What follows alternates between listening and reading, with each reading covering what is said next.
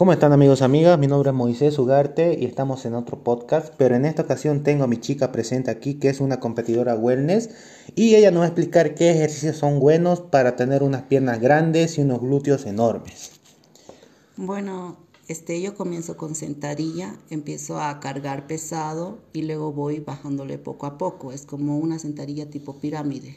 Luego lo intercalo como bombeo con eh, las sentadillas sí empiezo con las zancadas y lo intercalo con sentadilla búlgara y luego eh, me voy a la prensa y empiezo a hacer este empiezo directamente con los glúteos patada puente y algunos ejercicios para aductores.